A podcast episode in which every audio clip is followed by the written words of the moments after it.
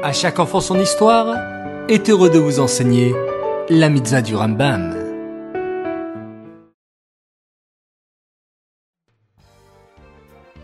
Bonjour les enfants, Bokertov, content de vous retrouver, j'espère que vous êtes en pleine forme. Baou Hashem. Aujourd'hui, nous avons une mitzvah du Rambam, la mitzvah négative numéro 265. Il nous est interdit de jalouser. L'otarmod. Il est interdit de jalouser ce qui appartient aux autres.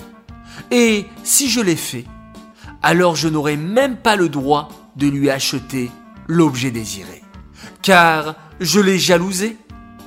Par exemple, si je vois une très belle montre chez mon ami, et je dis cette montre est magnifique, je voudrais à tout prix la prendre de chez lui, et donc je deviens jaloux de sa montre.